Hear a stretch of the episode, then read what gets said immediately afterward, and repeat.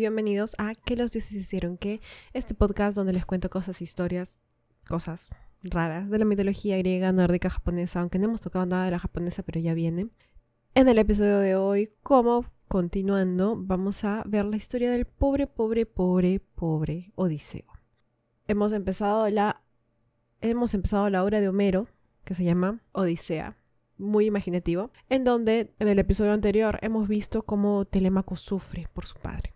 No sabe ni siquiera si es su padre porque no recuerda absolutamente nada de él, y es que Odiseo se fue a la guerra cuando él era muy pequeño. Era un bebé. Recordemos que eso está situado después de la guerra de Troya que duró aproximadamente 10 años. Los griegos vencen y cuando regresan a casa algo pasa, porque algunos llegan, por más que se hayan demorado, como por ejemplo Menelao, Néstor, que se demoraron, que eso fue lo que aprendimos en el episodio anterior, pero otros como Odiseo no llegan. Y ustedes dirán, ah, normal, porque han pasado un par de mesecitos, o no? Cualquiera se pierde un poquito en el mar de repente, pero no. Odiseo se ha perdido ya 7 a 10 años. ¿Cuál será la verdad? No lo sé, pero tenemos el marco de que son 7 a 10 años desde que nadie sabe nada de Odiseo. No solo eso, sino que tenemos también que la casa de Odiseo, en donde habita su esposa y su hijo, está siendo abarrotada por todos los hombres de la zona que ahora pretenden casarse con Penélope. Y ustedes dirán, ah, seguramente están siendo muy buenos, están arreglando su casa, están dándole todo lo que pueden darle para que eh, Penélope sea feliz y los escoja. No, no, están siendo unos totales trogloditas, destruyendo toda la casa, comiéndose la comida, haciéndole bullying al pobre Telémaco. Y en este momento con lo que tenemos es que, que Telémaco, gracias a obra de Atenea, está dirigiéndose a Pilos, en donde habita Néstor, el viejito, ese chismosazo, donde va a obtener respuestas sobre qué fue lo que pasó con su padre. No se olviden de seguirme en que los dioses que en Instagram, en Twitter, en cualquier red social, eh, para enterarse más de lo que hacemos en este proyecto, para enterarse de cuándo sale episodio, a veces me demoro, pero toda la información está ahí. Además que a veces mi gato, que coincidentemente, no sé si lo he dicho, se llama Odiseo, hace encuestas porque es alguien que le interesa mucho el conocimiento y siempre se preocupa de que todos estén aprendiendo eh, a la perfección. Así que se asegura de hacer un par de encuestas para la gente, para los que escuchan. Así sin más, empecemos con el episodio.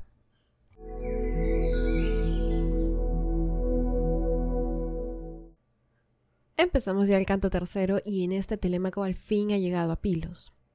Ahora, cuando desembarcan junto a los hombres, que en verdad son unos zapazos, porque ¿qué hacen ahí? ¿Qué tienen que hacer ahí? Eh, se encuentran con que Pilos está en una gran celebración hablando en serio, parecía que la gente de, esa época era como que estaba esperando que alguien dijera, oye, necesito 20 hombres para ir a Pilos, por algo que totalmente no les incumbe, pero los necesito, ¿no? Y ellos iban, vamos, dispuestos a todos, mis amigos.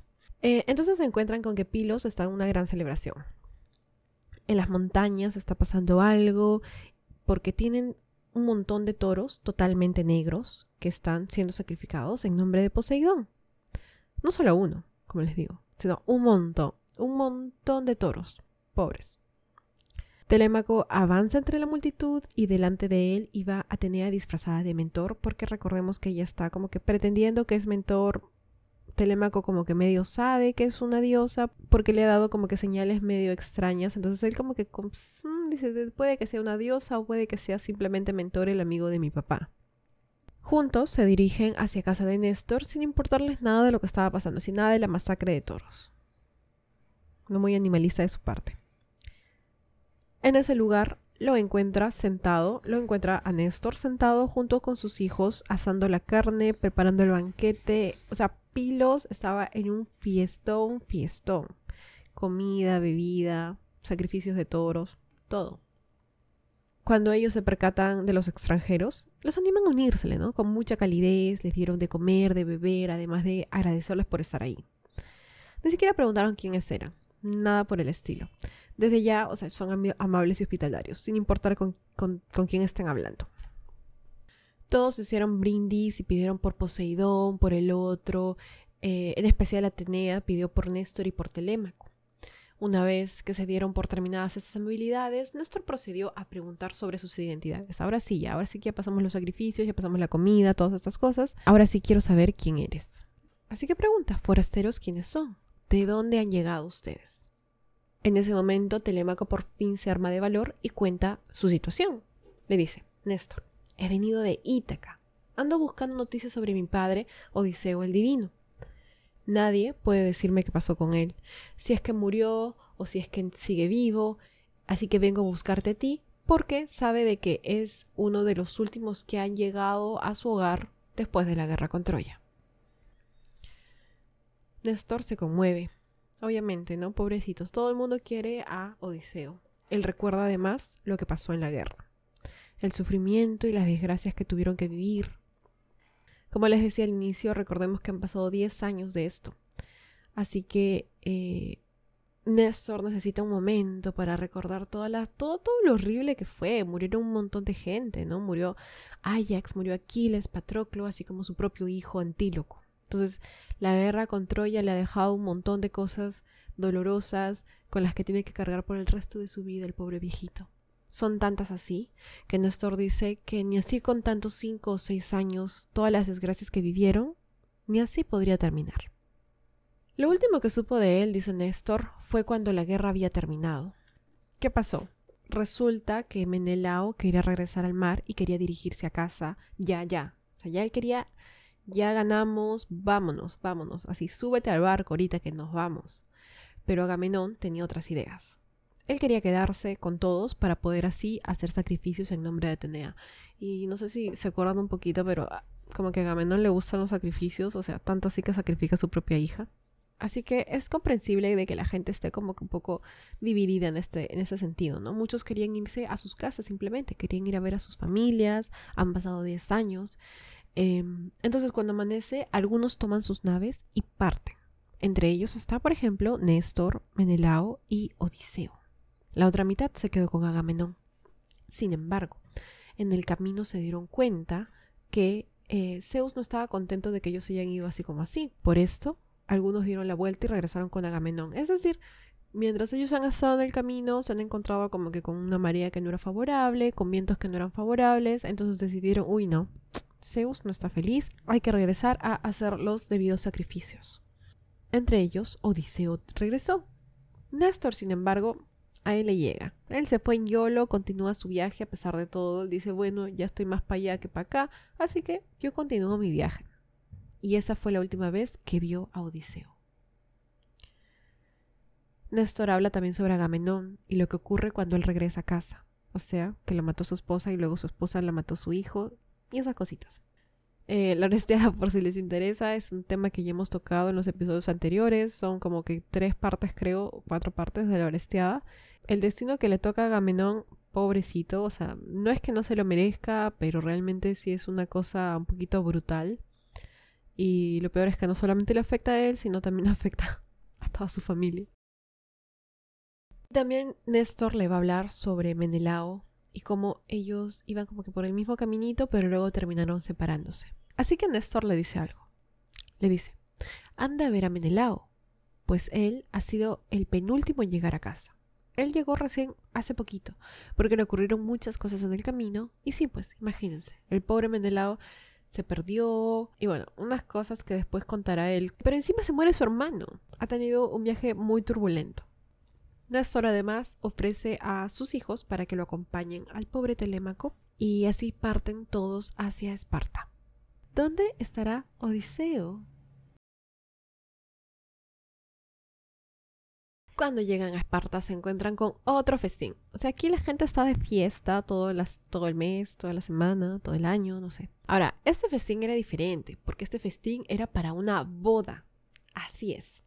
Mis amigos, los espartanos, están celebrando la boda de la hija de Menelao, que se ha casado con nada más y nada menos con el hijo de Aquiles, Nepo Babies. Así, hijos de personas poderosas se casan con hijos de personas poderosas. Ahora, no hace daño recordar que la hija de Menelao y Helena se llama Hermione. No hay ninguna razón importante por qué recalcar esto, pero solo quiero mencionarlo porque Hermione se llama. Telémaco y compañía entonces son recibidos con total felicidad, obvio, aún sin saber quiénes son, porque así eran mis amigos, reciben a cualquiera, les dan el beneficio de la duda, son hospitalarios, así son los griegos. Telémaco le habla al hijo de Néstor y le dice, mira todo ese bronce, mira todo ese oro, ese marfil y todo lo que hay aquí. Seguro, así mismito es el palacio de Zeus. O sea, chismosazo, estaba comentando todo lo que veía, mira, mira, todo lo que tiene, mira por acá. O sea, estaba sapeando la casa totalmente, ¿no? Mendelao se da cuenta de esto y decide intervenir. Él va a empezar contando toda su experiencia y cómo ganó todas estas cosas justamente. Cómo inició cuando alguien, París, entró a su casa y se llevó todo y cómo sufrió tanto para poder regresar. Igual, por más que él ha sufrido, eso no se compara, él dice eso, ¿no? Esto no se compara en nada, en nada con lo que ha sufrido su amigo Odiseo. Ahora mismo, ni él sabe si vive o si es que ha muerto. Pobre de su esposa Penélope, pobre de su hijo Telémaco, a quien dejó en casa cuando recién había nacido. Una tragedia total. Telémaco escucha esto y le dan ganas de llorar. ¿Qué habrá sido de su padre? No puede contener sus lágrimas y las deja caer. Menelao se da cuenta de esto y como ni sabía quién era Telémaco, no tiene idea de qué hacer. Si continuar hablando de eso, mejor se calla. Y mientras pensaba, y como se demoró tanto empezar, sale de su habitación Elena y se mete al chisme también. Y ella pregunta, ¿saben ya quiénes son esos hombres con los que conversan? Citando dice, ¿me engañaré? ¿O será cierto lo que voy a decir? El ánimo me lo manda. Y es que creo que nunca, nunca vi a nadie tan semejante, hombre o mujer, como este se parece al magnífico hijo de Odiseo, a Telémaco a quien aquel hombre dejó recién nacido en casa cuando los aqueos marcharon a Troya a causa de mí, desvergonzada para llevar la guerra. Qué raro, Elena. ¿Por qué será? ¿Se parece a Telémaco? ¿Qué? Raro. Ahora, vaya, hablemos un poquito sobre cómo Elena puede saber que se parece a Telémaco cuando ella misma dice que Odiseo la ha dejado, que Odiseo dejó a Telémaco cuando él era un bebé. Entonces significa que ella tampoco lo ha visto desde que es un bebé. Entonces, ¿cómo es que puede reconocer que es Telémaco? Bueno, la cosa es que ella dice, uy, qué raro, se parece un montón a Telémaco. Menelao dice, mmm, mira, ahora que lo dices, sí, pues, ¿no? Ahora que lo dices puede ser, porque mira sus pies y mira sus manos, sus ojos un poquito también. Y encima, mira, encima, cuando yo le he hablado de Odiseo, se ha puesto a llorar.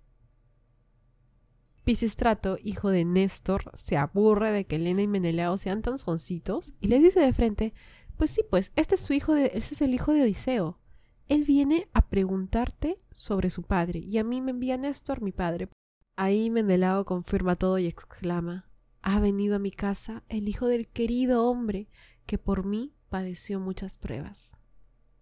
Recordemos que toda la guerra con Troya inicia porque Menelao quiere vengar el atrevimiento de París, así que Odiseo como tal no tenía nada que hacer ahí, sino que fue prácticamente obligado a ir.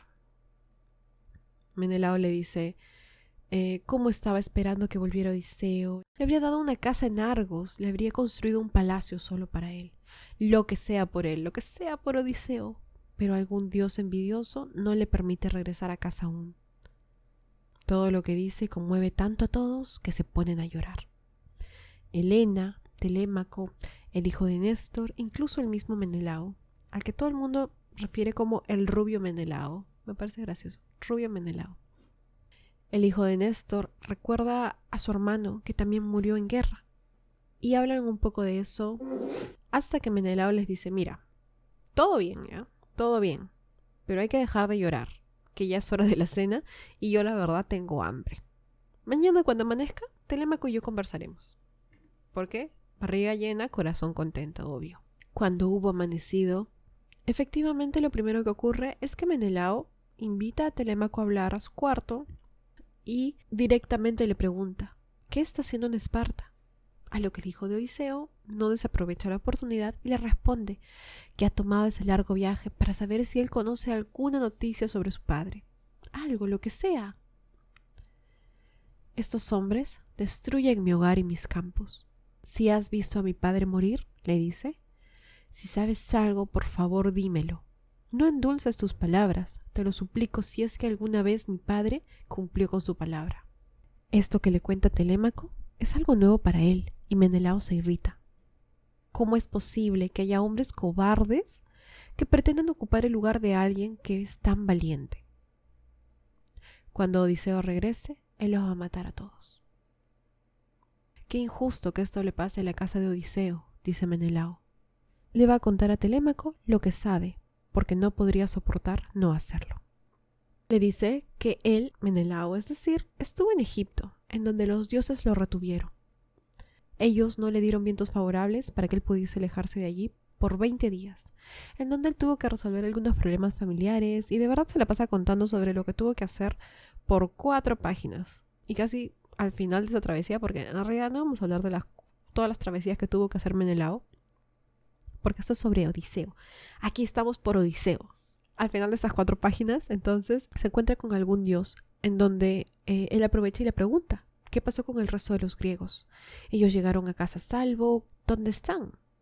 Este dios, criatura, lo que sea, le cuenta de que algunos murieron, pero que otros sí llegaron a llegar a casa, como por ejemplo Agamenón, Agamenón está en casa, le dice. Pero ahí lo va a esperar Egisto, en donde lo va a matar. Por último, el hijo de Laertes, Odiseo, él está en una isla llorando y llorando, porque la ninfa de nombre Calipso lo retiene a la fuerza. No puede regresar a casa, porque no tiene naves, no tiene compañeros, no tiene nada. Y eso es todo lo que sabe Menelao sobre Odiseo, le dice. Su hijo no debe de perder más el tiempo aquí. Él le va a dar tres caballos y le va a dar un carro para que parta de una vez. Bueno, si no quieres que pierda tiempo, ¿por qué hiciste esperar al día siguiente solamente porque tenías hambre? Le hubieses dicho ahí mismo, mira, ¿sabes qué? Eso es todo lo que sé. Chao. Pero bueno, no importa. Telémaco por fin, por fin sabe algo, por fin tiene una pista sobre su padre.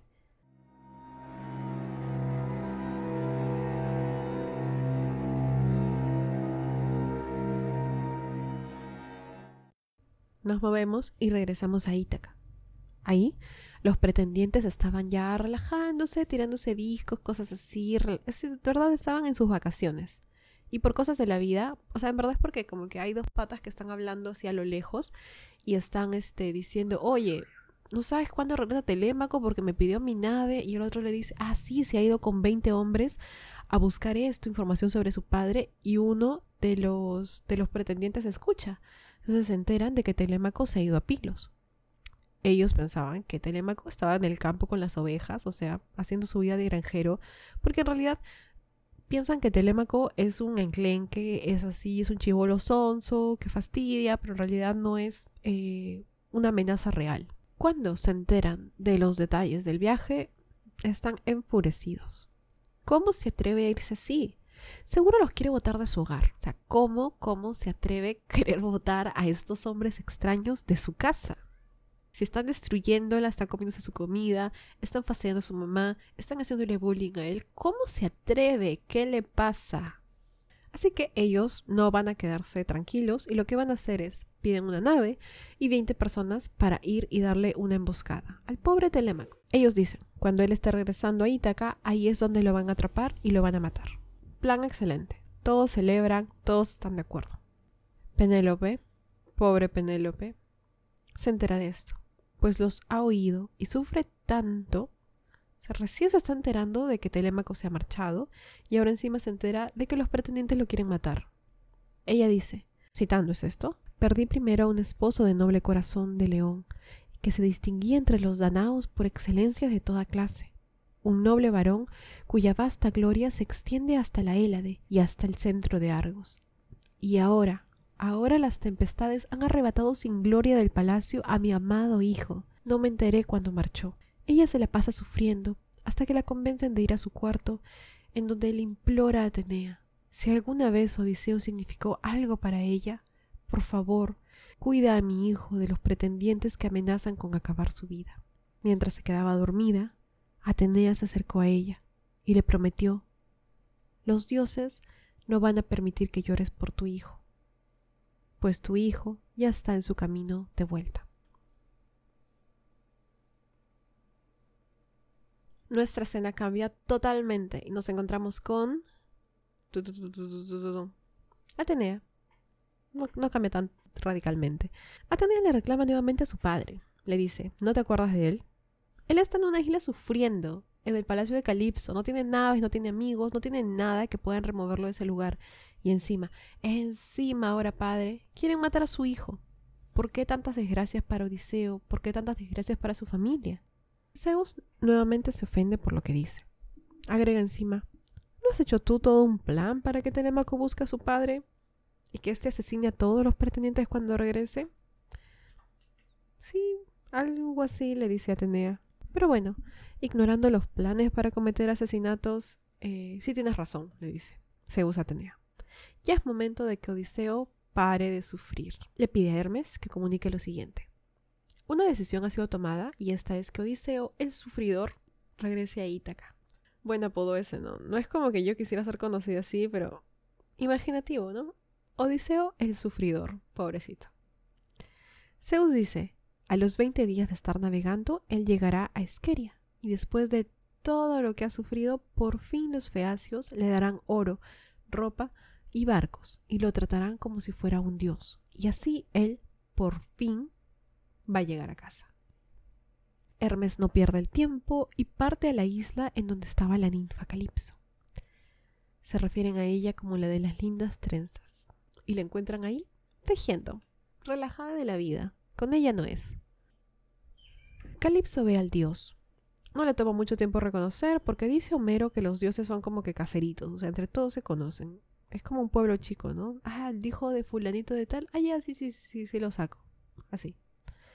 Lo que sí llama la atención a Hermes es que no logra ver a lo que ha ido a buscar, que es Odiseo. ¿Dónde está Odiseo? Por Dios, ya cuánto tiempo, por favor, ¿dónde está Odiseo? Ya, ya estoy harta, lo mismo. Siempre hablan de Odiseo, que Odiseo está aquí, que Odiseo está allá, y no nos los muestran, dirán ustedes. No se preocupe más, que aquí llega. Aquí llega por quien lloran y él está nada más y nada menos que llorando. Realmente Odiseo el sufridor. Así es, Odiseo estaba en las orillas de la playa en donde lloraba y lloraba como una Magdalena. Calipso aprovecha la distracción para preguntarle el motivo de la visita del dios. Y Hermes, sin más, sin redondeos, le informa las órdenes de Zeus. Ella deberá de soltar a Odiseo porque él pertenece a Ítaca. Yeah. Calipso está un poco indignada. ¿Por qué ustedes sí y yo no? dice. Empieza a desfogarse con el dios, hablando de cómo los dioses hacen lo que quieran siempre con las mujeres y que las secuestran y toman varias para su entretenimiento. No solo eso, sino que los dioses también se irritan si es que las diosas duermen con un hombre. ¿Y por qué cuando es contra ellos nadie les dice nada? Gaslight, Gatekeep, Girl Boss, dijo Calypso realmente. Dice, ¿por qué si ustedes pueden tener esclavas, por qué yo no? Yo he salvado a Odiseo, dice, porque Zeus mandó un rayo a estrellarse contra su nave y ahí murieron todos sus compañeros. Yo lo alimenté, yo le prometí hacerlo inmortal. Y la verdad aquí es que a pesar de ser el berrinche que quiere hacer Calipso, ella sabe que no puede ir en contra de Zeus y que si tiene que dejarlo ir, lo tendrá que hacer, no puede hacer más.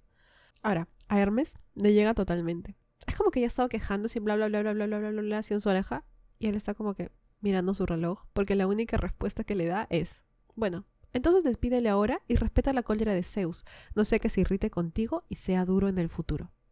Y se larga.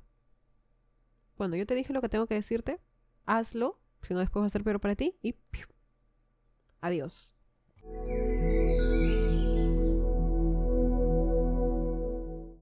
Calipso entonces debe de cumplir con lo que se le ordena. Y ella se acerca a Odiseo a orillas del mar. Pobre Odiseo, él sufría mucho. Según Homero, eh, él sufría porque ya no le agradaba la ninfa. Aunque pasaban las noches juntos en su cueva, en donde, citando, ella lo amaba sin que él amara. O sea, en algún momento le gustó Calipso. O sea, no es que él ha estado los siete, no sé cuántos años ha estado ahí, atrapado en esa isla, en contra de su voluntad, ¿no? Eh, pero ya pasaron muchos años ya. Entonces, ya ahora ya se, ya se aburrió, ya se le pasó el gusto a mi causa. Ya se aburrió de Calipso y ahora sí, ahora sí extraña a su familia. Uy, ¿verdad que tengo esposa e hijo, no? Uy, no, quiero regresar con mi familia. quiero regresar. Y se ponía a llorar, ¿no? Entonces ahora lo único que hace es dedicarse a llorar. Parece yo en el 2018, dedicándome a llorar nomás. Calipso se dirige a Odiseo y le dice, pare de llorar. corta madera y hazte una balsa. Y luego adapta a esta a un elevado tablazón para que te lleve sobre el brumoso ponto, que yo te pondré en ella pan, agua y rojo vino, en abundancia para que alejen de ti el hambre. Odiseo no confía. Dice, todo este tiempo y ahora ella lo quiere dejar ir así como así. No, no, no. Seguro esa balsa tiene algo mal. O sea, seguro lo va a engañar para hacerle daño.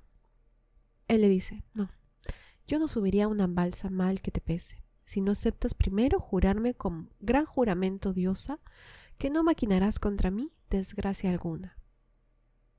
Y obvio, ¿cuántos años que está atrapado ahí y de la nada le va a decir que te puedes ir y ya? Y él va a decir, uff, ya, me largo feliz. No sé si han visto Juego de Tronos, pero tal vez sin spoilear parece la escena de la batalla de los bastardos cuando sueltan a cierta persona y le dicen, corre, corre, corre con tu hermano. Algo así. Ella le dice que no tiene nada planeado, que así será. Él llegará a casa, pero pucha, es un viaje tan largo y no sabes con todo con lo que te vas a enfrentar. Un montón de tristezas, un montón de obstáculos antes de que tú puedas llegar, le dice. ¿No prefieres mejor quedarte conmigo? Mira, hasta te puedo hacer inmortal. Yo sé que quieres ver a tu esposa, pero en verdad yo soy más bonita que ella y mi figura también es mucho mejor que la de ella. Calypso realmente gaslight keep girl boss. Odiseo le responde, sí, yo sé, no te enojes conmigo, porque sé que Penélope es más chata que tú y que no tiene tan buena figura como tú. No lo niego, tú tienes mejor cuerpo, eres más alta, eres más bonita. Pero aún así la quiero, dice. Ouch. Imagínense que les dicen eso. Es como cuando dicen, ay, a mí no me gustan las chicas perfectas con buen cuerpo, hermosas, con bonito cabello o bonitas de cara. A mí no me gusta eso. No. A mí me gustan las chicas reales, las que no se arreglan, las que no tienen cuerpo, así, las que no son falsas. Por eso me gustas tú. Mejor no digas nada, mano. Mejor insúltame. Dime que soy horrible. Dime que soy fea. No sé. Dime eso de frente, ¿no? ¿Quién quiere, quién quiere halagos si son así, honestamente?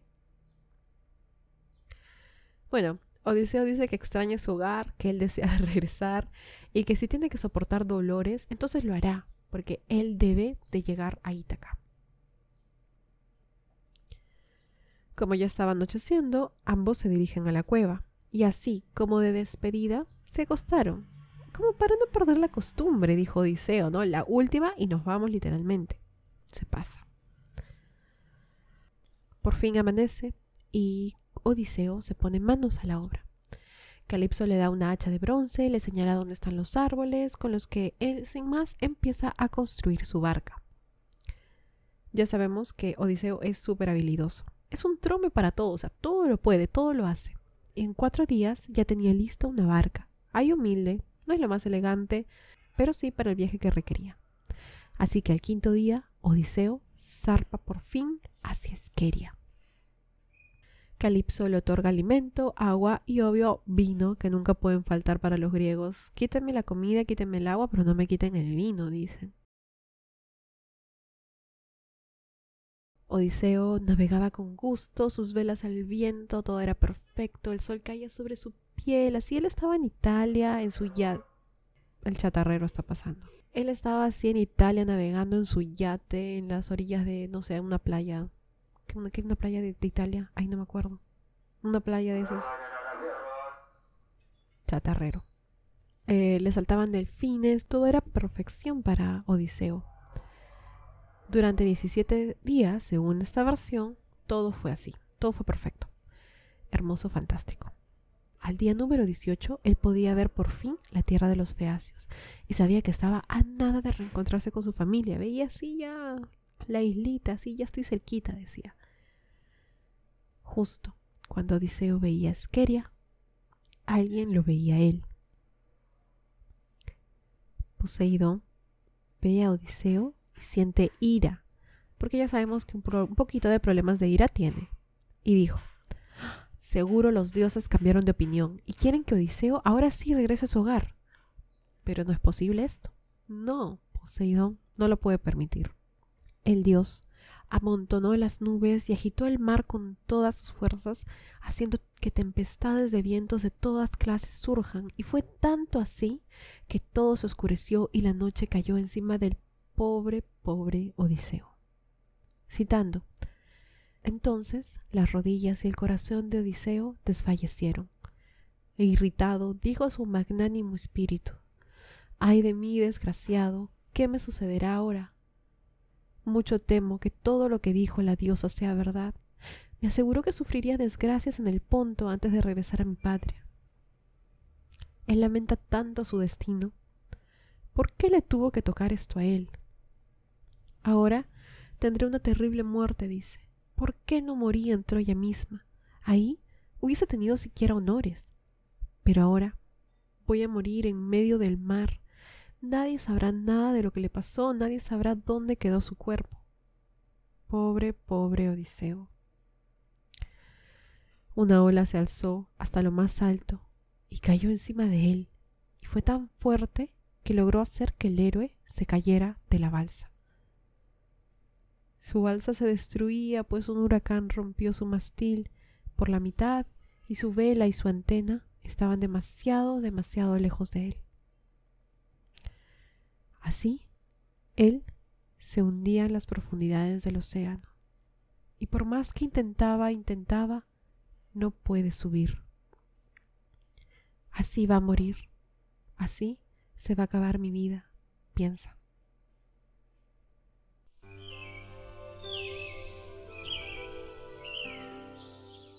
Eso es todo por el episodio de hoy. Espero que les haya gustado. El pobre Odiseo, muy salado, realmente todas las desgracias que le pasan y todavía les va a pasar un montón de otras más. Si les gusta lo que han visto hasta ahora, lo que han escuchado hasta ahora, eh, recuerden que me pueden seguir en Instagram como que los dioses que. Y nada, nos vemos la próxima semana. ¿Qué pasa con Odiseo? ¿Se muere? ¿Ustedes creen que se muere? Hablo de Odiseo el humano, no Odiseo el gato. Si quieren ver a Odiseo el gato, síganme en Instagram. Chao.